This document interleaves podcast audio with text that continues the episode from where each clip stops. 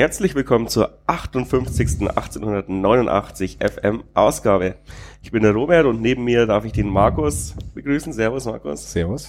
Und Philipp ist auch da eingesprungen für den Tobi, der sich krank gemeldet hat. Danke Philipp, dass es noch geklappt hat. Servus. Und ja, ich bin gestern ein bisschen im Nachtleben äh, versumpft im Regensburger, weshalb ich keine große Kraft aufgewendet habe, äh, das wieder so detailliert zu beschreiben, die Chancen. Äh, tut mir leid, ihr müsst euch jetzt ein bisschen das ins, selber ins Gedächtnis rufen und da haben wir ja mit dem Bielefeld-Spiel und den 6 zu 0 ein Spiel, glaube ich, was wir gerne vergessen würden, aber keiner vergessen kann. Ähm, war einer von euch oben? Ja, ich habe gefunkt tatsächlich. Ach stimmt. Mit Flo, ich habe es mir heute auch angehört. Ja. ja. war ein sehr schönes Spiel zu funken. Ich habe im Nachhinein dann, glaube ich, meinen Kumpels gegenüber geschrieben, gutes Spiel, viele Tore. Habe dafür einiges an Prügel einstecken müssen. War natürlich nicht schön zu funken. Also äh, ja, ich möchte es gar nicht mehr im Detail darauf eingehen. Was mich am meisten gestört hat, war halt, dass wir uns am Ende wirklich so zusammenschlagen haben lassen, also richtig eingebrochen sind. Ich Bis dato waren wir jetzt teilweise sogar mal im Spiel. Also ich weiß, dass wir äh, auch nach dem 2-0 noch im Spiel waren, dann haben wir, oder dann wieder im Spiel waren erstmals, da haben wir ein paar Chancen gehabt und dann haben wir halt das 3-0 bekommen, glaube ich, irgendwie sowas. Also wir hatten zwischen ein paar Phasen, wo du gesehen hast, hey, vielleicht geht sogar noch was. Am Ende hat Bielefeld das gleiche gemacht wie beim Spiel zu Hause, wo wir gegen sie verloren haben. Sie waren einfach die klar bessere Mannschaft. Sie haben wirklich für mich als einzige Mannschaft in dieser Liga eigentlich gegen uns über volle Strecke überzeugt haben immer gezeigt, was sie spielerisch können und das war einfach mehrere Ecken mehr als wir können, also wirklich rein technisch. Und wenn die einen guten Tag haben, dann werden wir gegen die auch die nächsten acht Spiele verlieren. Mit den gleichen Kader zusammenstellen, meiner Meinung nach. Also du kannst gegen die nur gewinnen, wenn du einen guten Tag hast und wenn die einen schlechten Tag haben. So, oder keinen guten Tag haben zumindest. So meine Einschätzung. Also die waren schon wirklich gut, deswegen will ich das gar nicht überbewerten. Du darfst sie nicht so abschießen lassen am Ende, aber mein Gott es war der Tabellenführer, sie sind immer noch Tabellenführer und ich glaube, die werden auch Tabellenführer bleiben am Ende. Das ist ein gutes Fazit, aber um das Spiel nochmal oder ein paar Szenen einzeln zu bewerten, ich habe es mir vorhin nochmal angeguckt. Ähm, das 1-0 hat mich sehr geärgert, dass da überhaupt kein Zugriff auf, aus dem Mittelfeld kommt. Dann spielt er den Ball in die Mitte und er macht die, er macht die Drehung durch zwei Innenverteidiger durch. Ja, also bitte, äh, das ist, das ist Kreisklasse. Also so Lastkampf darf man sich nicht ähm, ein, als Verteidiger und auch als Mittelfeld nicht ausspielen lassen, selbst wenn es Cristiano Ronaldo wäre. Ähm, und dann hast du halt das 1-0 gefangen, eh schon schwierig dann äh, zurückzukommen. Was du schon gesagt hast, was positiv war, bis zum 3-0 hat man immer eine Großchance nach dem Tor. Ähm, auch wenn es gedauert hat zwischendurch. Wenn es gedauert hat zwischendurch, aber man hätte immer den Anschluss in, in Anführungszeichen schießen können. Das war ja ganz gut und dann ähm, zerbrechen wir halt und das hat dich ja vor allem äh, jetzt im Vorgespräch auch so aufgelegt, Markus, also da darfst du dich ja. auch nochmal auslassen. Also die, die zwei Dinge, ähm, du hast es schon angesprochen, man darf sich nicht so, nicht so abschießen lassen. Also gerade die letzten 10 Minuten, 15 Minuten waren, was das angeht, erschreckend, weil das ist man vom Jahren so auch nicht gewohnt. Ähm, das ist mal sicherlich auch eine Tagessache, wie da die, die Mentalität und die Einstellung an dem Tag ist, wie man mit Zurückschlägen umgeht. Ähm, das bin ich besser gewohnt, weil es geht gar nicht darum, dass man das Spiel verliert, sondern wie man es dann am Ende verliert. Und auch gar nicht um die Höhe des Systems, äh, des, des Ergebnisses, sondern ein bisschen einfach, wie man das rüberbringt von der Körpersprache, von den Zweikämpfen, vom, vom Bemühen her. Und das war an dem Tag einfach echt zu wenig. Und, und ich glaube, das muss man dann auch ganz klar so ansprechen. Was mich noch dazu geärgert hat, und du hast es gerade schon gesagt, äh, du hast das eine Tor da beschrieben, ist, ähm, klar, dass man mal Fehler macht, dass es mal falsche Zuordnung gibt, dass jemand nicht in den Zweikampf kommt vor dem Tor, das kann gegen so eine gute Mannschaft wie Bielefeld einfach mal passieren das Problem ist auch im Laufe dieses Spiels habe ich nicht das Gefühl gehabt, dass wir die individuellen Fehler oder die, die Systemfehler, die zu jeweils den Toren geführt haben, danach abgestellt haben. Also weil, wo ich, wo ich einfach sagen muss, klar, es kann mal vorkommen, was ist ich, irgendwie die Zuordnung auf der Seite stimmt nicht, damit kann der freien Rückraum flanken, Tor. Relativ, relativ Standard ist in dem Spiel auch mehrfach so passiert. Aber dann muss ich eben bei der nächsten oder übernächsten Situation halt dann gerade diesen Fehler voraussehen und halt sagen, okay, diesmal gehen wir auf der Seite früher drauf oder was auch immer, damit es eben nicht mehr vorkommt. Und diese Reaktion, die normalerweise bei uns relativ gut ist, wo ich sage, okay, man lernt dann während des Spiels aus den Fehlern, die, die passiert sind, war diesmal nicht da. Und das war wirklich ein, ein enttäuschendes Spiel dann letztendlich. Ich, dieses Ergebnis ist für mich da relativ zweitrangig, aber dann, wie gesagt, die Einstellung zum Schluss raus und auch das Nicht-Lernen aus den Fehlern oder die Wiederholung der gleichen Fehler war, war enttäuschend. Das muss ich auch wirklich dazu sagen. Ähm, es haben schon ganz andere Mannschaften diese Saison gegen Bielefeld verloren, das ist auch klar. Aber ich glaube, wir können uns da, wir müssen uns vor allem an uns selber messen und an unseren, an unseren anderen Spielen messen. Und wenn man da gesehen hat, wie wir jetzt gegen andere große Teams in der Liga entweder positive Spiele gestalten konnten oder wenigstens in der Niederlage uns gut verkauft haben, war da nicht so zu sehen. Klar, muss man irgendwo dann auch abhaken und darf man jetzt nicht zu sehr überbewerten auf lange Sicht. Aber in dem Moment war das echt ein bitteres Spiel. Ich war nicht dort, ich habe es mir nur im, im, Fernsehen angeguckt, aber ja, da fielen äh, einige Ausdrücke, die ich jetzt nicht hier wiederholen möchte, aber da war schon große Enttäuschung. Ne? Weil ich jetzt schon nochmal äh, reingerätschen muss, für mich war es tatsächlich kein Fehlerspiel, also wo irgendwie jede schlechte Situation oder jedes Gegentor durch einen individuellen Fehler entstanden ist, so wie wir es oft haben, dass tatsächlich auch unsere Tore sehr oft nur durch individuelle Gegner, Fehler des Gegners entstehen, sondern du hast einfach eigentlich in jeder Situation, gerade wenn Bielefeld mal Tempo aufgenommen hat, gesehen, dass die wirklich am Ball was können und die haben einfach in Stiefel dahergespielt, haben uns mehr oder weniger auf dem Bierdeckel ausgespielt. Und du hast einfach gesehen, die haben es drauf einerseits. Ich glaube, den größten Fehler, den du bei dir dann suchen kannst, ist, warum hast du es nicht unterbunden? Wir spielen öfter gegen Gegner, die technisch besser sind als wir. Meistens schaffen wir es irgendwie, sie zu stören, dass sie nicht zu ihrem Spiel kommen. Da hatten wir null Plan und das ist dann tatsächlich was und ich möchte jetzt bei Weitem nicht aufgrund dieses Bielefeld-Spiels den Trainer in Frage stellen, so wie es irgendwie im Internet fast jeder gemacht hat, was äh, ich total Hanebüchen finde. Aber ich glaube, diese eine Facette ist vielleicht was, wo am Trainerteam dann schon äh, sich im Nachhinein hinterfragt und fragt, warum sind die, haben wir die nicht am Spiel gehindert? Warum sind die einfach so mit ihrem Plan A durchgekommen? Das ist vielleicht das eine, wo man kritisieren kann. Meiner Meinung nach. Ich musste es auch nochmal kurz korrigieren. Ich, äh, ich habe mich da bisschen zweideutig ausgedrückt. Ich meinte bei Fehler jetzt nicht individuelle Fehler, sondern ich meinte defensive Verteidigungsfehler, wo du eben sagst, Zuordnungen kann, genau, Zuordnungen und, und wann presse ich, wann presse ich nicht, wo, wie verschiebe ich und so weiter. Ähm, denn das war in dem Spiel tatsächlich, du hast recht, die haben ihren Stiefel sehr gut runtergespielt, die sind technisch sehr stark, aber eben gerade normal, sie liegen uns solche Mannschaften, denn wenn wir sie früh pressen und zu Fehlern zwingen, dann sind die halt konteranfälliger als die, die selber hinten drin stehen. Und ähm, das konnten wir an dem Tag halt wirklich leider so gar nicht äh, auf den Platz bringen. Ja, was da auch ähm, also auffällig war, ist normalerweise kommen wir eben aus der Halbzeit zurück und haben diese Fehler abgestellt, wie du sagst, ja. Und ähm, es hat sich halt so angefühlt, als hättest du Fehler aufgemacht. Vielleicht hat man einfach mal die falschen Schlüsse gezogen. Das kann ja auch passieren. Es kann auch einem Trainerteam passieren, dass mal ein Spiel blöd läuft, ähm, weil man sich halt irgendwie ein Konzept gedacht hat und dann hat der andere Trainer es vielleicht der andere Trainer hat vielleicht auch gecheckt, dass, dass die was machen und hat was Besseres entgegengesetzt taktisch. Und wenn du natürlich die Spieler dazu hast, dann ist es auch ein bisschen einfacher. Für uns ist es gut, dass es jetzt irgendwie drei Spiele her war.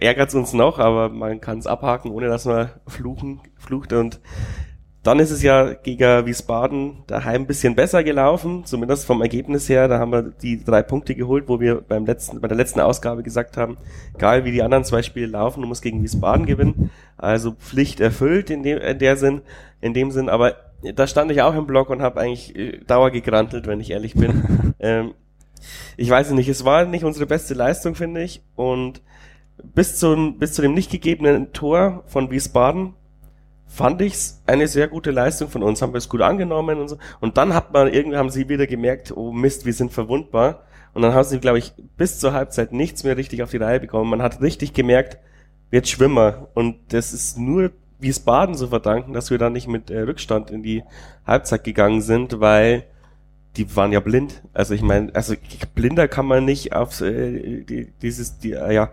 anstürmen wie Wiesbaden. Es tut mir leid. Also das war ohne Konzept. Äh, und sie hatten gute Chancen und standen zweimal allein vom Meier und sowas, äh, verdödeln es dann, lassen sich noch von Salah einholen.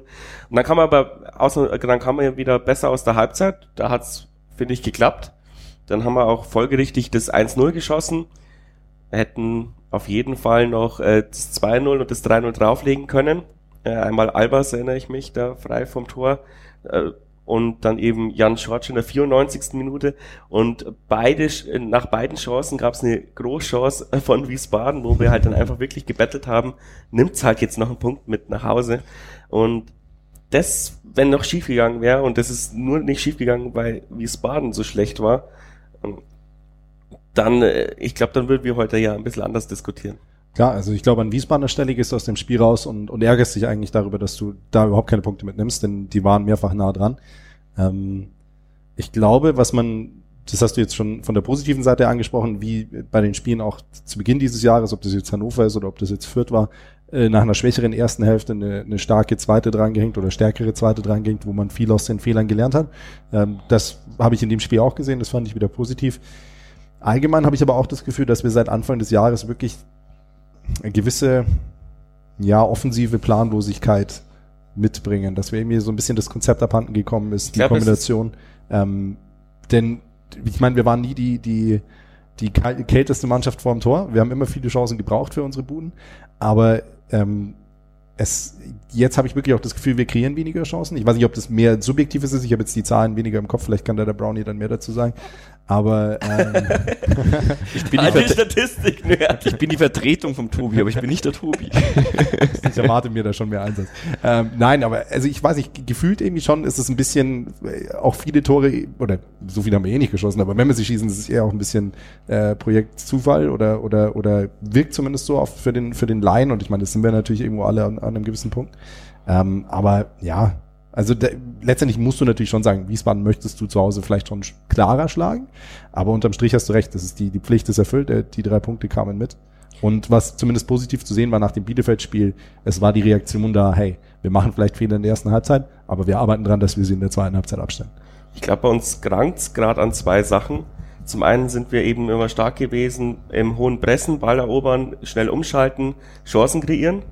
Ähm, da hakt's deswegen, weil die individuelle Form von den Leuten irgendwie teilweise komplett abhanden gekommen ist. Also keiner kommt mehr so richtig in die Sprints, keiner gewinnt dann seine Laufduelle. Ähm, irgendwie ist da, ist da der Wurm drin und der Wurm ist für mich, ja, vor allem das Stolze raus ist. In Ich wollte gerade sagen, der Wurm hat einen Namen. ja, in, in, in seiner Hoch, in seiner Hochphase, so gut war Stolze noch nie und dann wird er da so blöd gefault und zieht so ein bisschen das ganze Mittelfeld mit runter. Besuschkow ist der einzige momentan, der da offensive Akzente setzen kann, finde ich. Und alle anderen tun sich schwer und bräuchten eigentlich einfach mal jemanden auch wieder, der mit hochzieht. Das ist das erste. Und das zweite, glaube ich, dieses taktische Mittel, ich glaube, wir sind ausgecoacht mittlerweile worden, mit der, Gesch also zumindest mit unserem zweiten taktischen Mittel. Wir haben mehrere, aber unser wichtigstes taktisches Mittel war halt immer Ball hoch auf Grüttner, der legt ab und irgendwer wurstelt dann rum und, und legt ihn rein. Oder Ball hoch auf Grüttner, er pflückt ihn runter, wartet, bis das Mittelfeld aufgerückt ist und wir spielen weiter. Und es ist jetzt schon so ein bisschen, dass die Trainer einfach auf, auf äh, Grüttner und Albers die Innenverteidiger so ansetzen, äh, ja, jeder mal robuster zu Werke. Ich finde, das klappt gar nicht, das klappt nicht mehr. Und ich habe es ein bisschen gestern ver... Du, möchtest unbedingt was sagen. Ja. nein, nein, Lass mich noch abschließen, ja. Ich habe es gestern ähm, ein bisschen ausgedrückt, jetzt leider wieder. Ich hoffe, dass es, äh, dass es euch nicht nervt, diese Football, ähm, ja, Analogien. Wir spielen gerade mit einem, äh, wie, eine, wie eine Mannschaft, die einen Quarterback hat, der nur wirft und kein Draufspiel macht.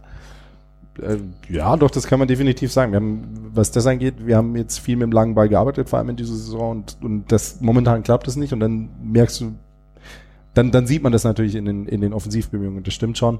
Ähm, ich glaube schon, dass wir wahrscheinlich momentan jetzt auch gerade mit, mit Andreas Albers, da bin ich sicherlich auch ein bisschen im Fanboy-Modus, aber schon jemanden haben, der da sehr fähig ist, gerade auch beim Verarbeiten langer Bälle, der technisch dann auch wirklich was damit anstellen kann ich, ich glaube auch wirklich, dass es ein bisschen momentan ist. Wir haben das Pech, dass die individuellen Formtiefs, die im Laufe der Saison einfach mal vorkommen bei jedem einzelnen Spieler, dass wir die gerade extrem gesammelt innerhalb der Mannschaft haben.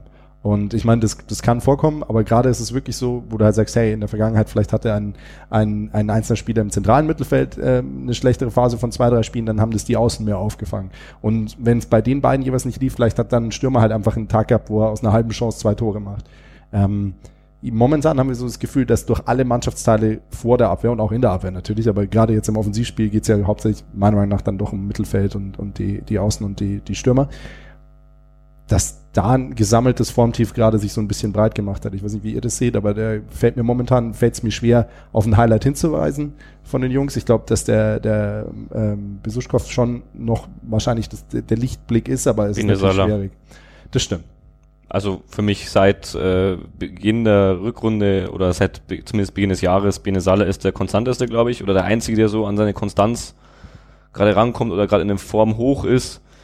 Ansonsten, ich hoffe, ich habe dich nicht zu sehr mittendrin unterbrochen. Nein, nein, du hast völlig recht, klar. Ansonsten sehe ich es genauso wie ihr. Wir haben durchaus gerade offensiv ein Problem. Ich glaube jetzt aber nicht, dass es komplett daran liegt, dass wir entschlüsselt worden sind. Entschlüsselt waren wir auch schon vor einem Jahr. Aber ich glaube, was wir geschafft haben, auch vor einem Jahr und auch vor einem halben Jahr, war das, wenn, das ist ja wie beim, jetzt bleibe ich beim Football, du hast angefangen, du bist schuld.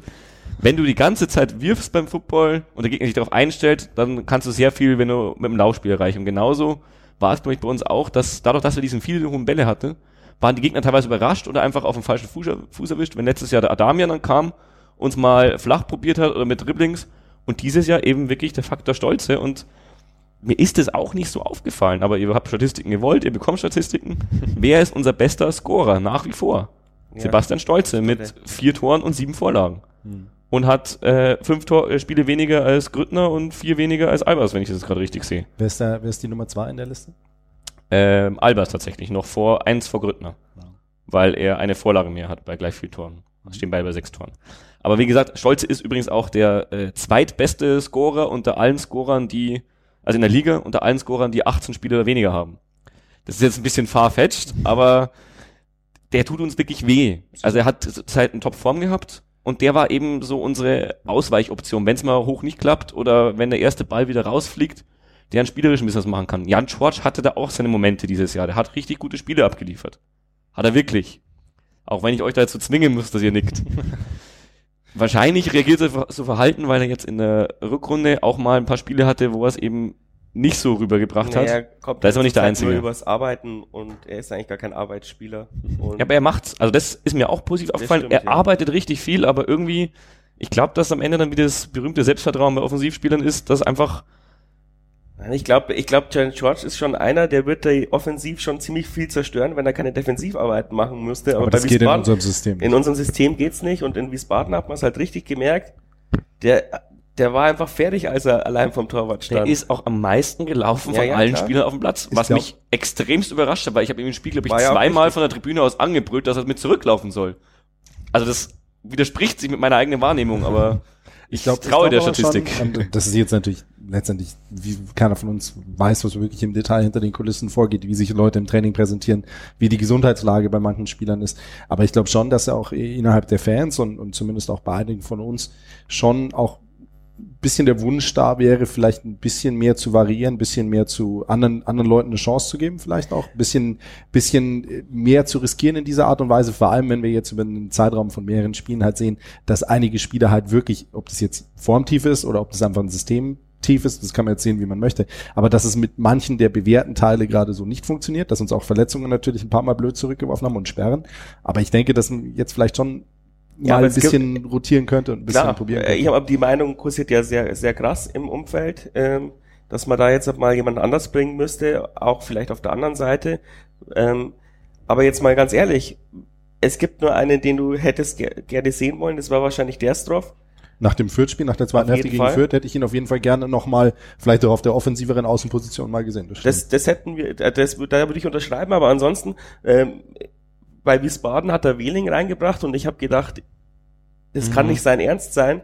Seine ersten zwei Aktionen waren äh, Ballverluste und das dritte, wo, wo du richtig gemerkt hast, die ganze Mannschaft braucht gerade Pause und er hat rechts frei den Ball bekommen und anstatt dass er bis zur Eckfahne durchsprintet, weil er ja noch frisch ist, spielt er den langen Ball auf Krüttner, der eh schon im Arsch ist. Ähm, also ganz ehrlich, äh, allein dafür hätte ich ihn, hätte ich ihn auch nicht dann äh, wieder gebracht.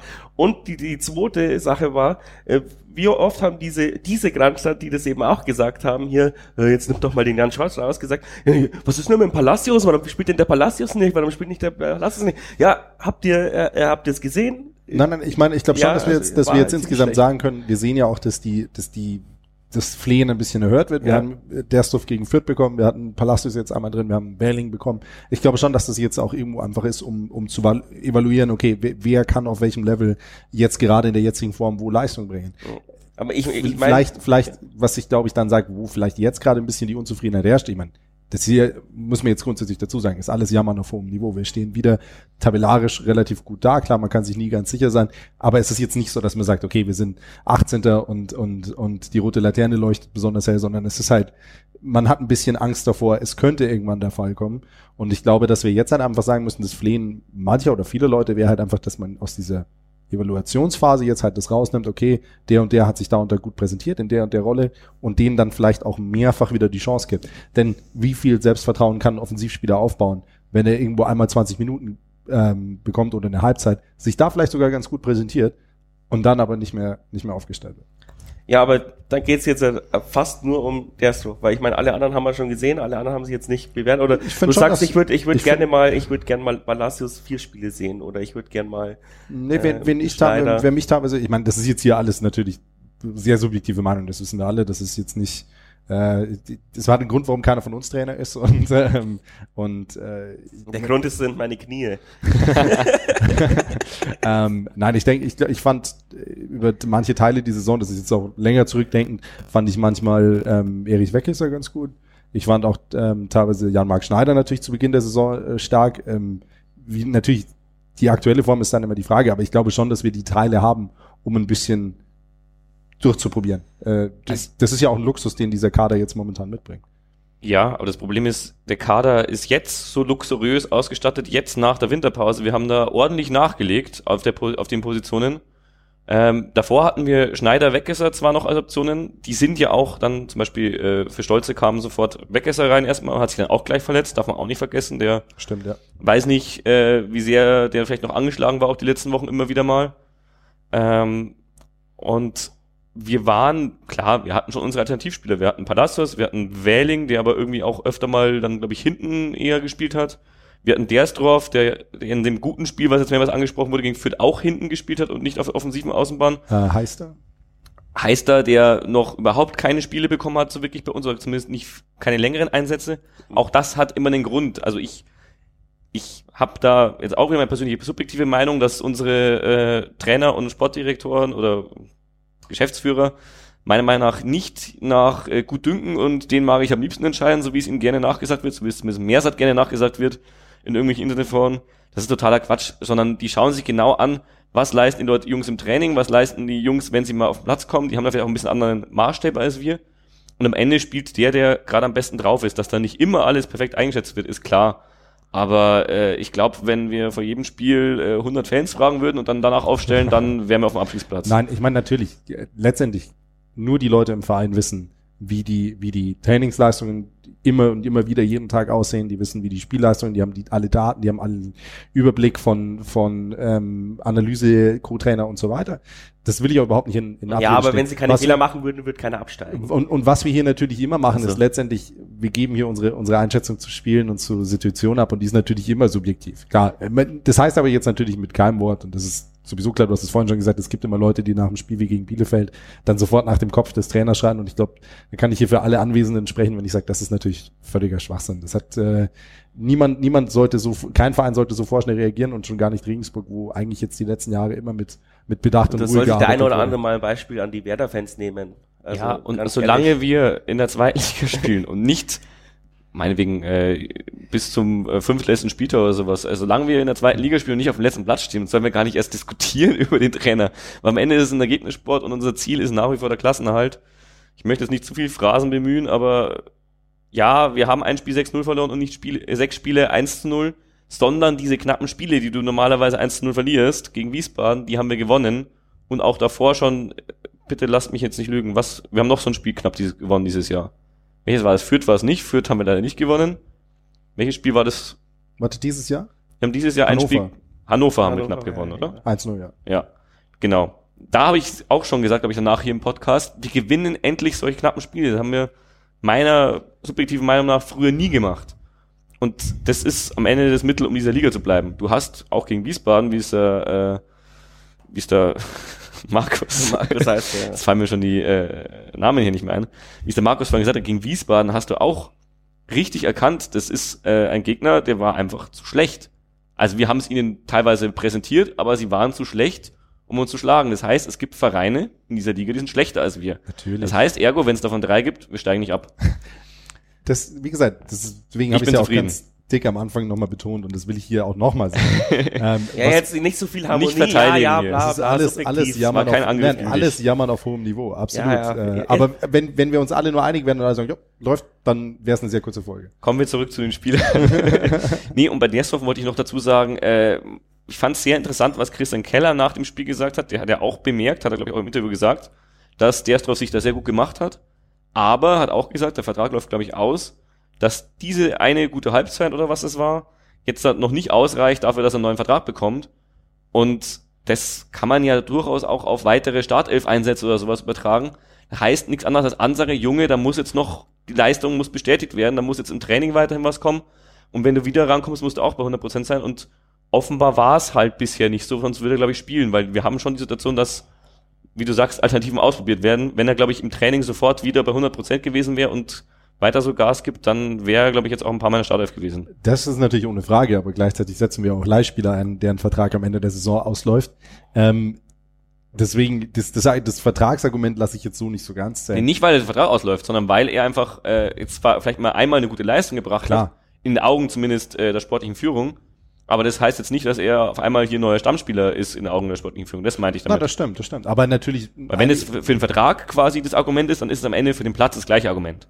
Da wird der gleiche Maßstab gelten. Äh, wenn du deine Leistung bestätigen kannst, dann spielst du. Ja, klar. Aber natürlich, andererseits, wir können, wir haben anscheinend ja auch, ähm, wir, wir können nicht Trainingsweltmeister aufstellen. Wir brauchen die Leute, die am, am Spieltag die Leistung bringen. Und, und, und wenn einer an einem Spieltag eine gute Leistung bringt, und dann kann ich ihn ja vielleicht zumindest als, als erweiterte Option im Hinterkopf behalten, um ihn dann in den nächsten Wochen wieder zu bringen.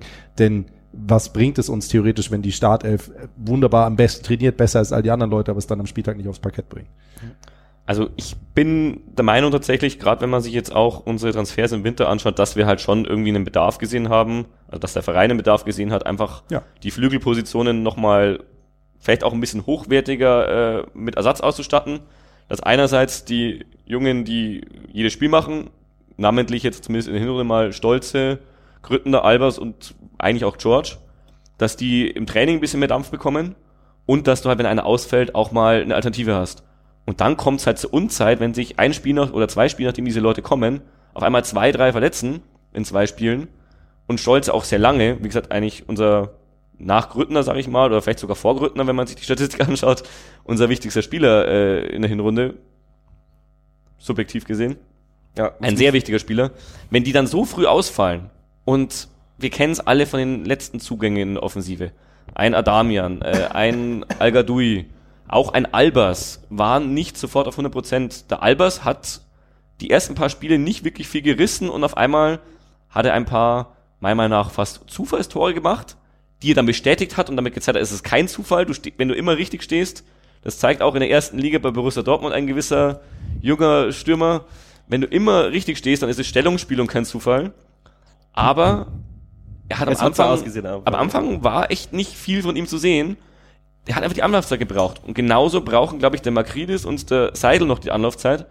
Und wenn der Stolze sich erst in fünf Wochen verletzt hätte, dann würden wir jetzt eigentlich gar nicht so rumjammern, dann hätte er vielleicht sofort nicht gleichwertig, aber zumindest einen besseren Ersatz bekommen die, von der Bank. Die, ähm, die Albers-Diskussion will ich jetzt gar nicht anfangen, weil das sich äh, sehr anders. Ich habe immer gesagt, das war vielleicht am Anfang eine Physis-Frage, in welchem Fitnesszustand er kam, aber du hast immer gesehen, selbst in seinen Kurzeinsätzen für 10, 15 Minuten, das wie er sich sofort, wie er sich sofort eingebracht hat. Nein, aber ich meine, das, das, also. Das kannst der, du auch für Seidel und für Marquinhos sagen, dass Teil, physisch nicht für unser Spiel noch nicht Teil, 100% sind. Aber der Teil mit den Zufallstoren, da, da gehen mir die Nackenhaare hoch. Aber das ist äh, andere Geschichte. Nein, aber natürlich, klar, brauchen die Jungs Anlaufzeit. Ich finde es sehr schön zu sehen, dass, äh, dass äh, gerade Seidel, der jetzt auch ähm, schon immer wieder entweder von der Bank kommt oder jetzt auch mal in der Startaufstellung steht. Fand ich interessant, dass er jetzt am Flügel gespielt hat, denn ich hätte ihn jetzt nominell einfach auch von der Physis eher als, als, als zukünftige Option in einer Post-Grüttner-Ära ähm, gesehen. Aber, aber sehr schön, wenn, wenn er auch auf dieser Position sich reinwirft und, und viel versucht.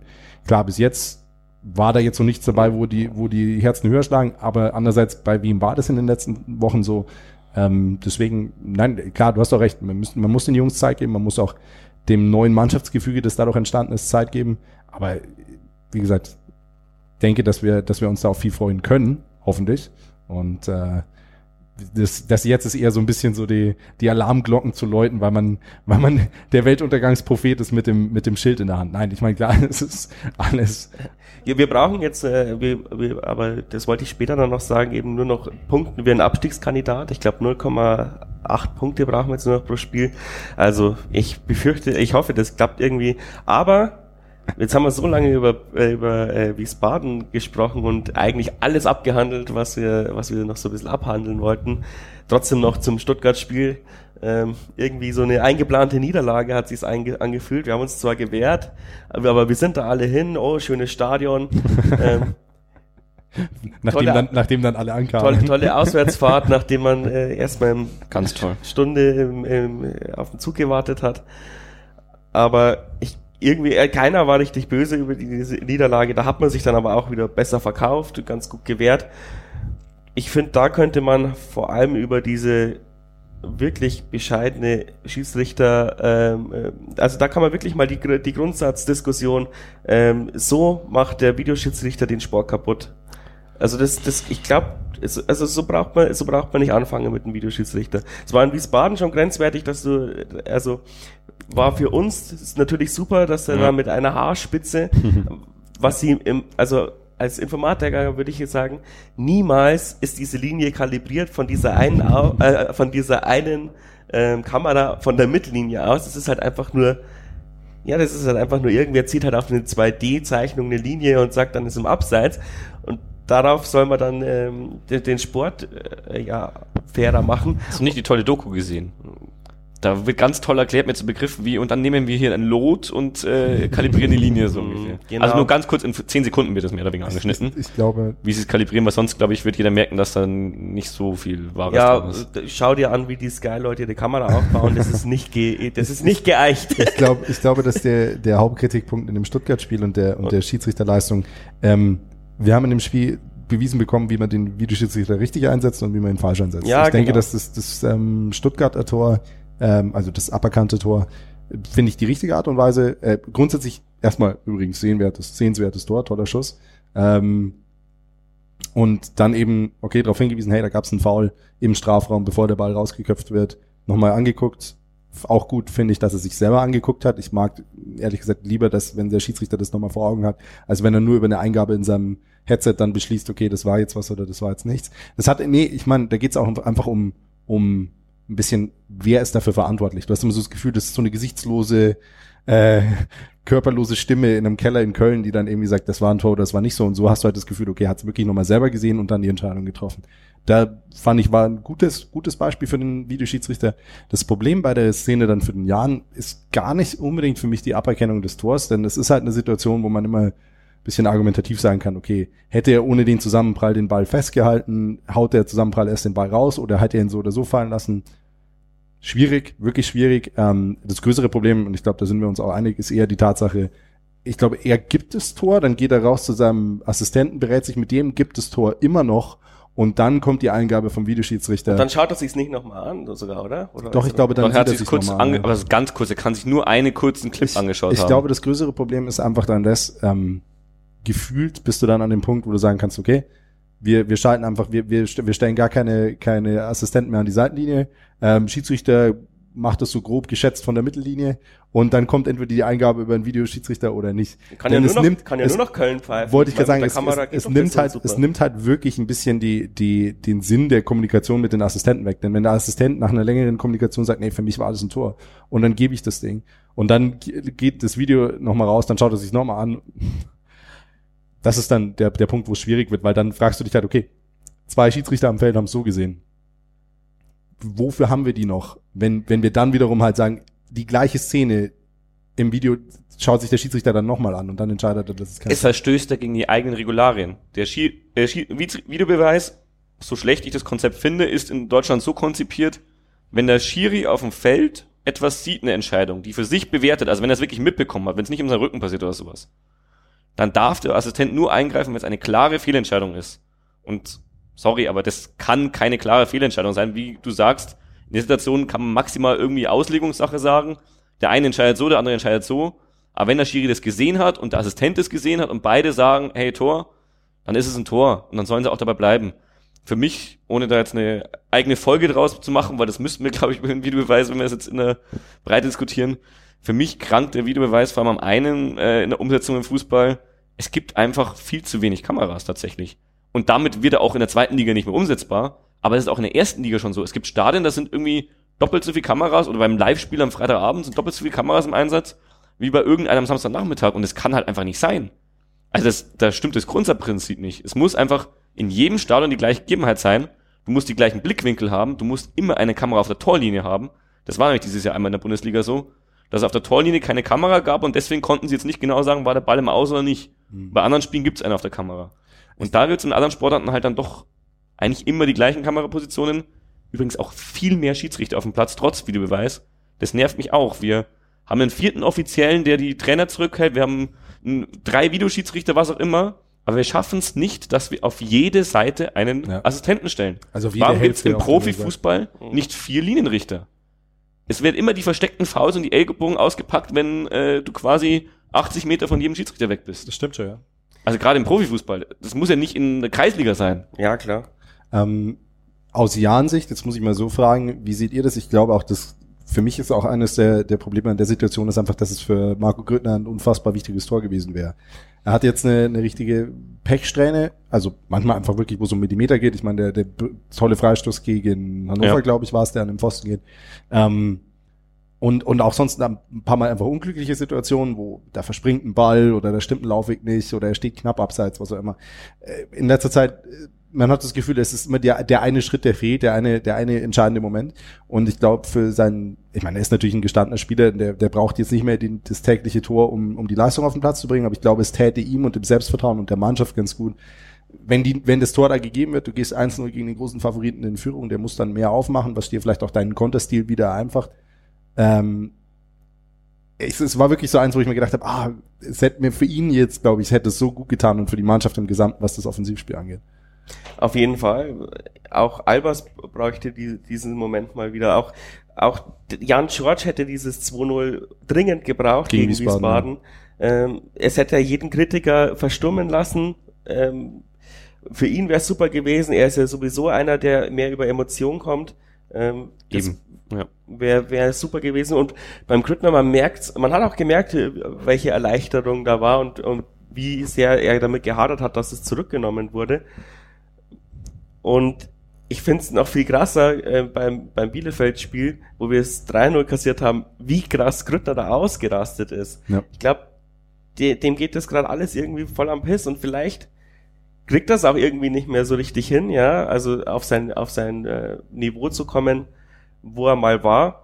Und das ärgert ihn jetzt vielleicht auch ein bisschen. Glaubt ihr, dass die, die, Ab, die, die Abschiedsmeldung vielleicht eher ein bisschen hinderlich ist für ihn persönlich? Das Glaube ich nicht, aber ich glaube, er hat, er hat diesen Abschied gewählt, weil er vielleicht schon für sich gemerkt hat, hey, weiter Profifußball schaffe ich nicht mehr mit meinem Körper, mit meinem, äh, mit meinen Ansprüchen. Und das rückt halt jetzt näher und wenn er es davor schon gemerkt hat, ist halt vielleicht jetzt schon der Zeitpunkt so ein bisschen erreicht, wo wo es nicht mehr nach oben geht. Also es glaube ich beides nicht tatsächlich. Also was vorhin gesagt wurde, stimmt schon. Äh, für mich ist tatsächlich ein George der, der noch am meisten so über Emotionen kommt und sich vor allem über die Emotionen äh, beeinflussen lässt. Grüttner kommt auch extrem über Emotionen. Das will ich damit gar nicht sagen. Aber Grüttner ist wirklich einer unserer erfahrensten Spieler, der macht nach wie vor mit die meisten Meter. Also ich glaube auch nicht, dass er am Ende seine wirklich körperlichen Leistungsfähigkeit ist. Vielleicht fehlt die Präzision jetzt in der Zeit ab und zu mal, das habe ich auch gesehen. Tatsächlich, dass der Ball mir öfter verspringt. Aber ich glaube, du musst ihn eher einfach noch ein bisschen mehr kitzeln tatsächlich, dass er halt, ja, auch wenn er mal angepisst ist, glaube ich, ist er am gefährlichsten. Und ja, er hatte viel Grund in letzter Zeit angepisst zu sein, aber das läuft dann auch mal wieder. Also das äh, glaube ich schon, dass der für uns noch ganz wichtig wird, bis er jetzt dann zum Saisonende leider aufhört. Ich glaube auch, dass der ganz ehrlich die Oberliga kurz und klein schießen wird. Oh, sicher. Also sportlich finde ich es echt ein bisschen schade. Andererseits das ist ja eine kann Blaupause, was die da machen. Die haben jetzt einen Doktor als Sportdirektor, der heißt auch Christian mit Vorname. Okay. ja, aber also einerseits finde ich es echt äh, ein bisschen schade sportlich gesehen, weil ich glaube echt, dass er viel zu gut für diese Liga ist.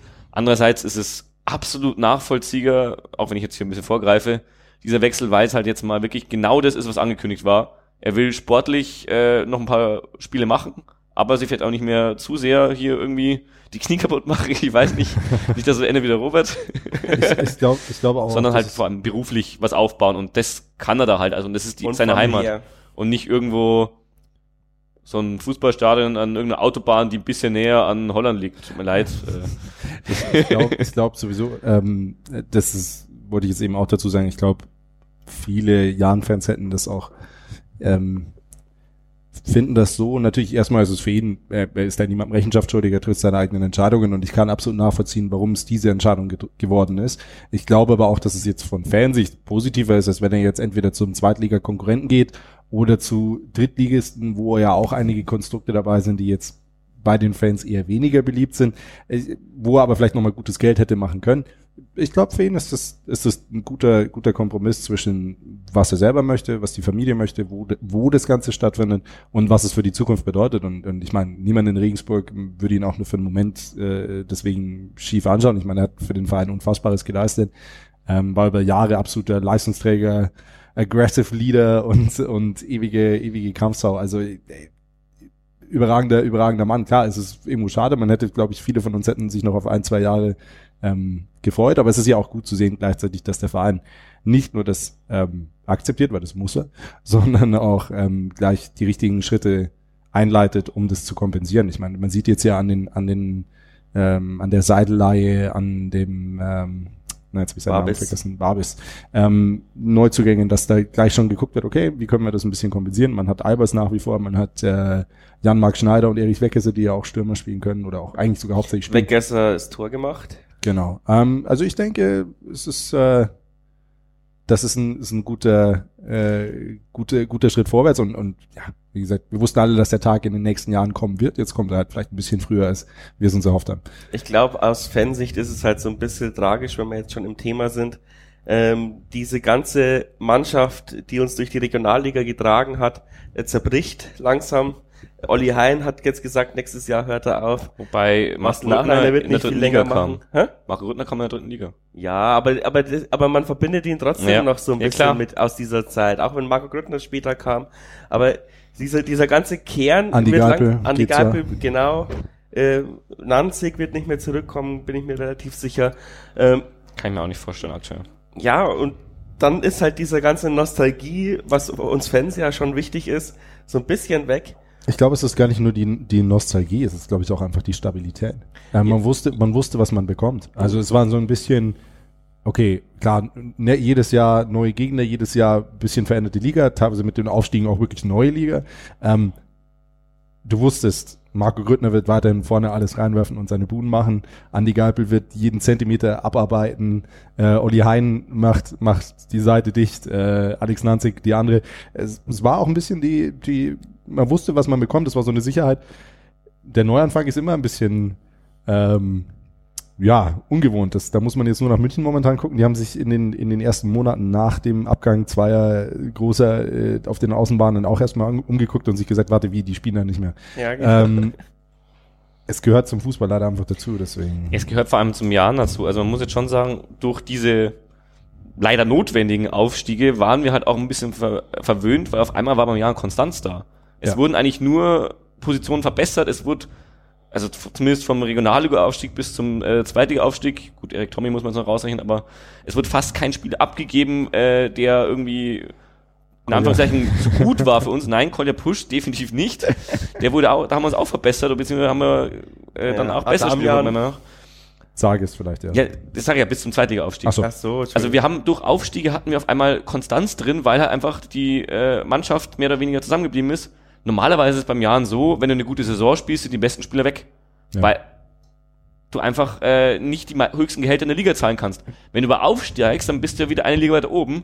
Dadurch ging es. In der zweiten Liga haben wir es irgendwie auch geschafft, dass wir nur einen Spieler pro Jahr verloren haben. Das ist es, ja. Oder maximal zwei. Ich glaube, es war tatsächlich nur einer. Es war Knoll, es war Adamian in den ersten beiden Saisons. Von den Leistungsträgern, ja. Von den Leistungsträgern. Ich rede von Leit wir haben immer ein bisschen was verloren. Und ich möchte diese Spiele auch gar nicht gering schätzen. Die haben teilweise auch echt Großes geleistet für uns.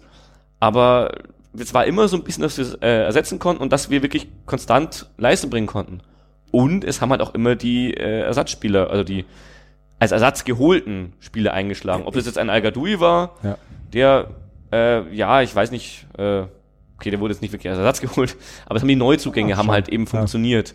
Und es kamen wieder neue, die dann auch teilweise relativ schnell leider wieder weg waren. Ich, ich, glaube, ich glaube einfach, dass es jetzt auch zum ersten Mal so ist, dass es jetzt nicht nur persönliche Entscheidungen sind. Ich meine, bei Andi Geipel ist es das letztendlich, aber dass es bei einigen Spielern jetzt auch wirklich eine Alterssache ist. Da geht einfach jetzt eine Generation zu Ende. Das ist die Generation Grüttner, Olli Hein, ähm, auf lange Nachreiner. Sicht wahrscheinlich auch Wastel Nachreiner. Ja. Ähm, natürlich, klar, und das ist nicht nur ungewohnt für die Fans, das sind Gesichter, die sind seit vielen Jahren beim Verein, sondern natürlich auch Leistungsträger, die es zu ersetzen gilt. Ähm, ich find's gut, was da bisher passiert. Ich find's gut, welche Spieler da bisher ähm, weiß nicht, ich finde, äh, von den Namen und so sind die Transfers alle ganz gut, von den Positionen auch, aber bis auf Besuschkow ist noch keiner so richtig eingeschlagen. Das Aber bis auf Besuschkow hat natürlich auch noch keiner wirklich die exzessiven Startzeiten das bekommen. Ähm, und, Weiß und nicht, ob es Kausalität oder Korrelation, Korrelation Genau, da kann man natürlich argumentieren. Ich glaube natürlich, was Besuschkow natürlich auch geholfen hat, ist, dass durch Verletzungen und, und, und ähm, zum Beispiel bei Benny Gimber gewisse Eingewöhnungszeit so einfach so war, am Anfang musste er spielen. Ja, Wir hatten gar nicht so die großen. Optionen. Und dann war sehr schnell ersichtlich, hey, der Junge hat verdammt viel drauf. Ähm, ist auch einer dieser Kandidaten, wo ich auf lange Sicht wahrscheinlich leider wieder sagen muss, war schön, aber der wird irgendwann wieder nach oben schauen. ja, Ähm, aber, aber klar, äh, ich glaube, wie gesagt, wir sind an so einem Generationenumbruch, das ist nicht einfach. Ähm, und und äh, für jeden Verein und für alle Fans immer ungewohnt. Aber ich bin da großen, habe großes Vertrauen in die Verantwortlichen. Die haben bis jetzt eine sehr gute Arbeit geleistet und ich sehe da auch jetzt die richtigen Schritte, um Aber Generationenumbruch ist gut, weil du musst nur mal das Alter schauen. Ich habe hier gerade hier schön die Kaderseite offen. Beni Gimmer, 23. Tom Bark, 20. Hat wirklich bisher fast gar nicht gespielt, aber in dem einen Spiel hat er ein Tor gemacht. Hey. die, also gerade Tom Bark hat er wirklich noch äh, viel Zeit vor sich, auch noch ein bisschen Vertrag beim Jahren. Ich glaube, dass der schon noch sich entwickeln kann. Vielleicht wird er auch nochmal ausgeliehen, wer weiß. Besuschkow, 22 und Stammspieler tatsächlich vom Brett weg. Da befürchte ich auch, dass der vielleicht leider auch nicht so lang bei uns ist. Aber ein Heister, der hat noch nicht viel gespielt, aber ist auch erst 22. Der braucht vielleicht einfach ein bisschen Anlaufzeit. Und nächstes Jahr macht er uns hier äh, nach Schema äh, Steinberg oder, oder wie heißt der Ort, wo der herkommt, macht uns den nächsten Adamian. Ich. Der übrigens äh, der zweitbeste Torschütze von Hoffenheim ist Das ist aktuell. unfassbar. das ist Wahnsinn. Übrigens in diesem Sinne, äh, ich weiß nicht, wahrscheinlich, wahrscheinlich wirst du es nicht hören, aber ja, gute Besserung wurde heute, gestern, heute operiert. Wahrscheinlich Ähm. Saisonende, glaube ich. Aber trotzdem, zweitbester Torschütze von Hoffenheim. Also es ist absurd. Äh, Wähling 22. Albers nehme ich da erstmal raus, der ist 29 als Neuzugang. Wobei, wobei Iris für mich ähm, insofern wichtig ist, weil du brauchst natürlich, du kannst nicht mit lauter 23-Jährigen spielen. Er ist Ja, natürlich auch dann Und auch der wirklich wird wahrscheinlich auch bleiben. Ja, aber es ist ja jetzt eine Generation um. Ja. Genau, Ja. Krüttner kann, er wird bleiben. Krüttner ist auch jemand, der kann man im Alter, dass ich war, froh war. Ah, der geht nicht mehr weg, weil der ist so alt. Ja. Äh, der, wenn er 27 wäre, dann wäre der vor zwei Jahren gegangen, so ungefähr. natürlich, klar. Weil er einfach äh, so gut gespielt hat, dass er interessant gewesen wäre, wenn er noch das Potenzial gehabt hätte, noch vielleicht sogar wirklich in der ersten Liga sich weiterzuentwickeln. Dann Makridis 23, Palacios 24. Auch Schneider ist in Anführungszeichen nur 25 und hat dafür schon auch ein bisschen Erfahrung. was Erfahrung gemacht. Auch ein paar schlechte Erfahrungen bei äh, Pauli, glaube ich. Das ist halt auch nicht. Seidel 24, ich kann mir gut vorstellen, dass wir, wir haben eine Kaufoption, dass wir die auch ziehen werden, wenn er es nicht ganz dumm anstellt. Und weg ist er, ist erst 22. Also es sind lauter junge Spieler, Klar. die wir da jetzt haben. Und wir sind kein Verein, wo die Leute zahlen kannst, also wo du ihnen einen Rentenvertrag zahlen kannst. Das genau das ist bei Andi Geipel. Der hat noch einen, maximal zwei große Verträge in seiner Karriere, das weiß er. Und den bekommt er nicht hier. Das also ist, in ist zehn ja Jahren vielleicht, aber dann ist er leider jenseits, äh, jenseits der 30, dann bringen wir ihn auch nicht mehr. ich ich glaube ich glaub auch einfach, dass wir jetzt ähm, natürlich äh, die, die, die Entscheidung ist klar. Ich meine, jeder dieser Jungs ist nicht dem Verein zuallererst mal die Rechenschaft schuldig, sondern sich selbst und seinen Familien und, und, und muss da auch schauen, wo er, wo er finanziell und für die Zukunftsplanung und so weiter bleibt. Ähm, ich glaube, da würde auch niemand Kritik äußern. Das ist aber sehr gut zu sehen. Du hast jetzt recht, jetzt mal das so im Überblick zu hören, dass wir sehr viele Junge haben, die auch an den Verein gebunden sind, die auch darüber hinaus bleiben werden. Mit ein paar Erfahrenen durchsetzt, wie Andreas Albers, äh, Marcel Correa, ähm, auch noch Wastel Nachreiner, die, die, die Erfahrung mitbringen, dass die Jungs da jemanden haben, an dem sie sich orientieren können. Bene Sala, ähm, Der ja auch verlängert hat. wollte ich gerade sagen. Ähm, das ist wirklich, Der auch als Eckstein gesehen wird, so ungefähr. Also was, was wir jetzt mit Andi Geipel und Marc Grüttner halt verabschieden. Ja. Zu sowas haben sich halt die Spieler jetzt entwickelt, die vor Absolut. zwei, drei Jahren noch die Jungen waren. Die müssen halt jetzt die Ecksteine machen. Ist klar, dass es für Bene Salle auch erstmal ein großer Sprung ist. Aber wir haben es vorhin erwähnt, er ist der, der zurzeit Absolut. konstante Leistungen zeigt. Und das habe ich jetzt schon von vielen Ecken gehört, selbst von Grandland. Also, Nein, also muss er halt dann auch der Rolle gerecht werden und da haben wir noch ein paar andere, glaube ich, die da auch reinwachsen können. Aber ich glaube, man muss bei aller, bei aller Besorgnis, die jetzt vielleicht ein bisschen über diesen, über die Folge heute durchgescheint ist, ähm, ich glaube, man muss ein bisschen unterscheiden. Das ist jetzt eine, eine unmittelbare Sorge, wo es um die aktuelle Performance geht, wo es um die nächsten drei, vier Spiele geht, wo man sagt, hey, das und das äh, sehe ich eher äh, schwierig oder das gefällt mir momentan nicht. Aber klar, wenn du dir die Langzeitaufstellung anschaust, wenn du sagst, hey, wie sehen wir über die Saison hinaus aus? Wen haben wir in der Hinterhand? Wer entwickelt sich wie? Bin ich absolut dabei, sehe ich absolut positiv. Also da sollte es jetzt auch nicht so klingen, als würde ich jetzt hier den Abgesang starten. das ist ganz Ja, lustig, ja. wenn du Retour ist. Man muss, man muss halt einfach sehen, die zweite Liga, man muss eigentlich mit, mit unserem Budget, mit unseren Mitteln immer alles perfekt machen, damit Ja. du überhaupt drin bleibst. Und jetzt haben wir ja einen super Grundstein gelegt.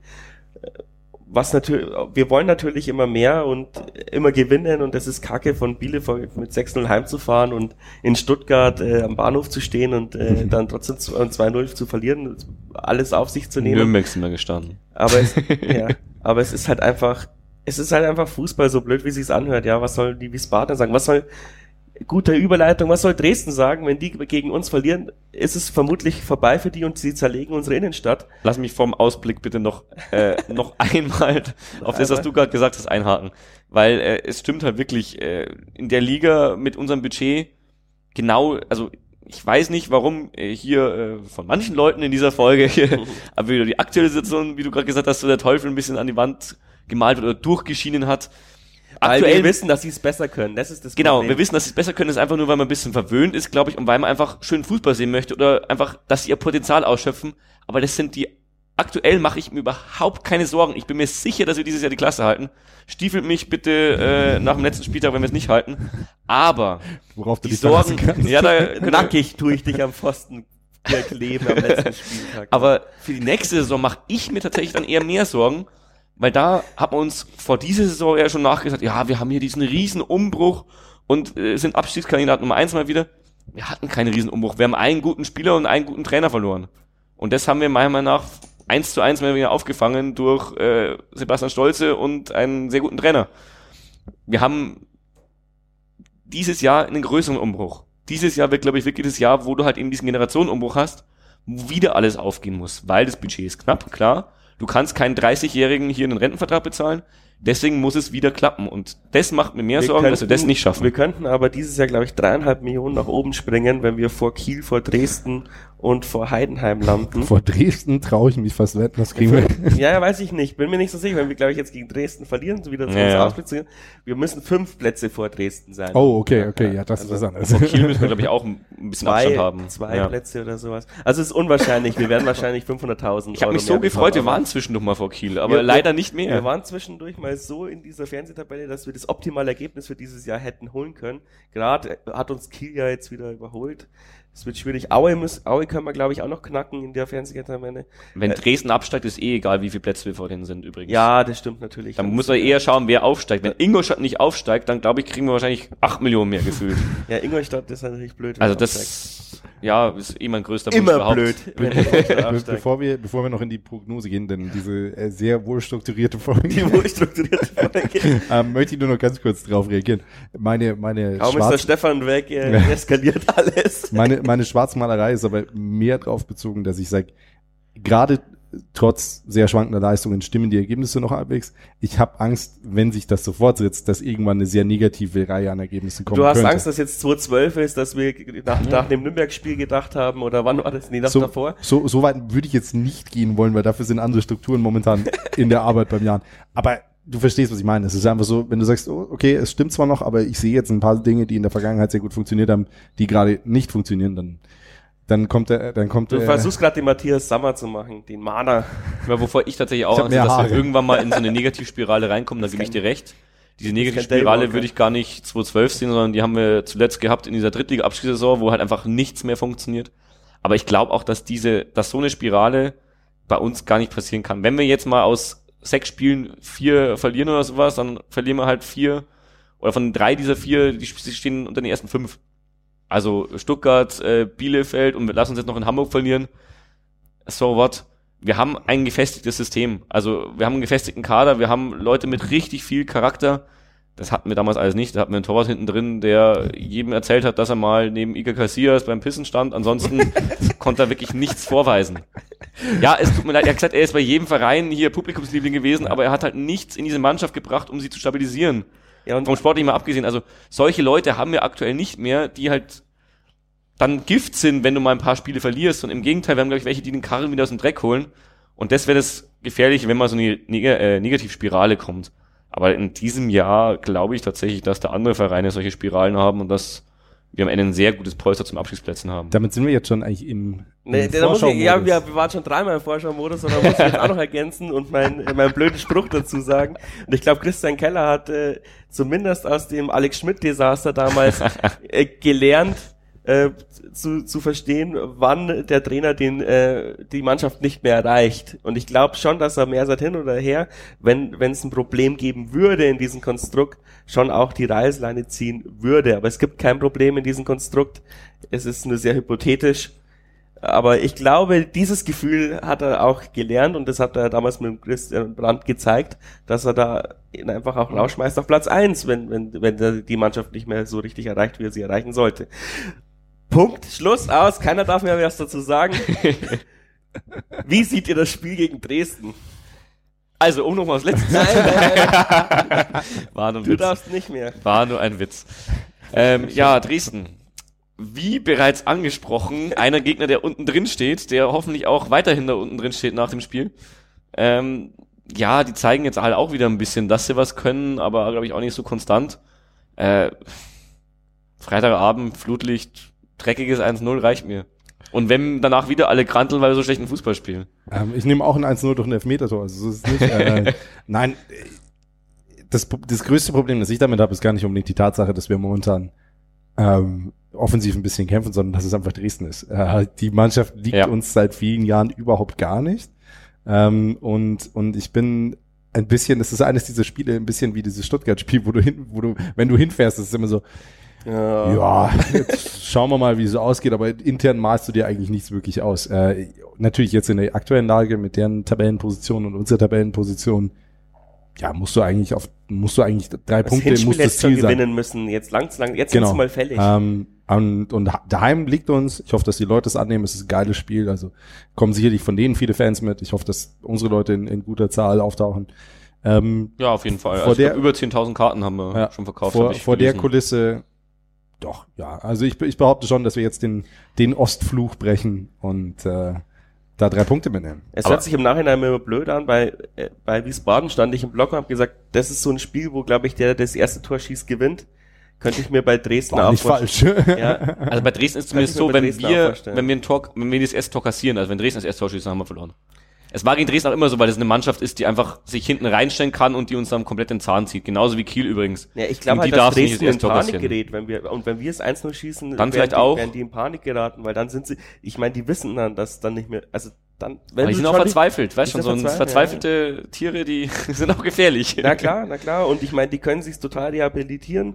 Sie haben jetzt einen machbaren Gegner vor der Brust. Das muss man, Ja. muss man ja wirklich sagen. Wir sind in der Verfassung machbar. Und das werden auch die Fans wissen. Da, die werden jetzt irgendwelche Dresdner Podcaster da hocken und sagen, gegen Jahren müssen wir unbedingt gewinnen, sonst ist vorbei. Und die rechnen sich was gegen uns aus. Und Oh, sicher. Auf jeden Fall. Also Deswegen das musst musst du ja, musst du ja in der Zahn Lage ziehen. sowieso. Die, die müssen jetzt gerade sagen, hey, das ist uns egal, ob das Wiesbaden, der Jan oder der HSV ist. Die müssen jetzt gegen jeden mit der Einstellung reingehen, ähm, bis aufs Blut und drei Punkte, klar. Aber trotzdem müssen wir natürlich auch sagen, hey, Heimspiel, Tabellenposition, Kader, Konstanz, wir, wir, wir holen uns da jetzt drei Punkte. Ja, für uns muss der Anspruch sein, zu, zu, zu gewinnen. Alles andere wäre eine Enttäuschung tatsächlich. Also tut mir leid. Klar, absolut. Ähm, Wäre eine Enttäuschung, aber wie du gesagt hast, Angstgegner. Ja. Schönes Wort. der, der Ostflug lebt. Ich Ich kommentiere es, ich will keine Niederlage kommentieren. ich greif mal noch, äh, Mir wurscht, will- wenn ihr kommentiert, kann, kann, er, kann er ruhig verlieren. Ja, es ist sehr schön, Niederlagen zu kommentieren. Macht mir richtig Spaß. Äh, gerne wieder. Nee, danke. aber wie gesagt, äh, Dresden, Angstgegner, äh, böses Wort, aber es ist halt teilweise echt so. Bielefeld ist übrigens auch so ein Gegner. Kiel ist übrigens auch so ein Gegner, gegen wir beide auch spielen. Der Spielplan ist gerade einfach auch echt beschissen für uns. Also selbst wenn wir jetzt halt gar nichts holen aus den nächsten Nein, drei Spielen, also, heißt danach, es können gar nicht mehr so, so schlechte Gegner Ja, kommen. Also, mit. Hamburg ist ja wohl ein absoluter Aufbaugegner dazwischen. Ja, aber trotzdem ein Top-3-Gegner. Natürlich. Natürlich haben wir gegen eine überragende Bilanz mit, äh, was war das, irgendwie 10 zu 2 Toren oder 10 zu 3 Toren, ich weiß es nicht genau. Nein, ich meine, Ja, Hamburg Klar. zerbricht jetzt, nachdem sie gegen St. Pauli verloren haben. ich, ich glaube schon, ich glaube schon, dass das Hamburg-Spiel eins ist, wo du nicht wirklich verlieren kannst, im Sinne von, ähm, die, für die geht's gerade um viel, weil die, die Aufstiegspläne gerade ernsthaft in Gefahr sind, deswegen da schrillen die Alarmglocken und wir können da relativ befreit reingehen, was uns ja manchmal schon äh, gelegen hat, aber trotzdem ist es natürlich kein Spiel, wo du drei Punkte einplanen kannst. Ich glaube allgemein, wenn du dir diese, diese äh, drei Spiele anschaust, ich meine, wir machen natürlich am Schluss unsere Prognosen schon, aber ich glaube, mit allem drei Punkte und mehr musst du absolut zufrieden sein. Musst du. Und ähm, wie du schon sagst, also Hamburg brauchen wir uns, also rechnen wir uns nicht aus. Hoffen aber, dass es trotzdem wieder ein Spektakel wird in der Hansestadt. Und dann kommt Kiel zu uns, wenn mich nicht alles täuscht, ein Heimspiel, ja. Ja, wir müssen- daheim, müssen- daheim, äh, ja, Wir müssen den Heimvorteil wirklich mal da müssen wir mitnehmen. mal den Heimvorteil mitnehmen. Wir haben jetzt schon mal auswärts dreckig gegen Kiel gewonnen. Ähm, Habe ich auch kommentiert, wird das Heimspiel wohl auch kommentieren. Ähm, Okay.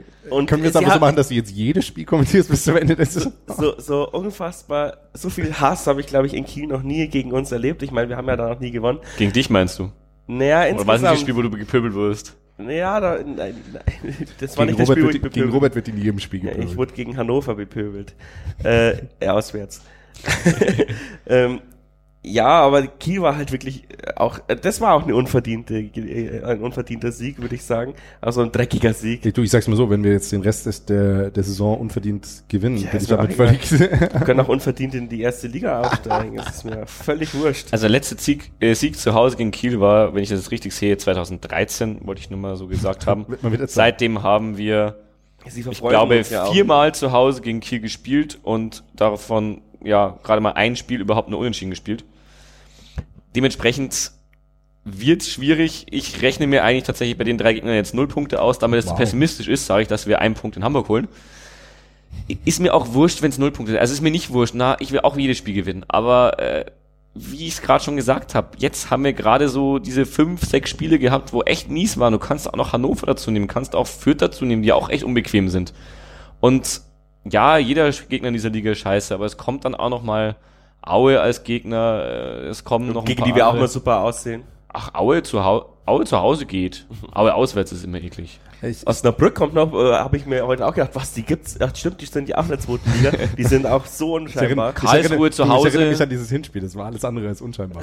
Karlsruhe zu Hause, die auch massiv Druck haben, was die Abstiegsplätze betrifft. Nürnberg zu Hause. Ja, gut, ich geb's zu. Äh, da alle Gegner, die danach kommen, irgendwie im Abstiegskampf stecken, wird's auch nicht wirklich leichter. Die haben alle eine Motivation. Ich, ich Aber das ist glaub- normal eine Liga. Also, Also, das, du sagst, du sagst einen Punkt aus den nächsten drei Ja. Spielen. Äh, ich bin jetzt optimistisch und behaupte vier. ein Punkt heißt übrigens Klassenhalt. Du hast gesagt 0, ah, nee, ich meine, du hast 0,8 pro Spiel gesagt. Ja, Ja.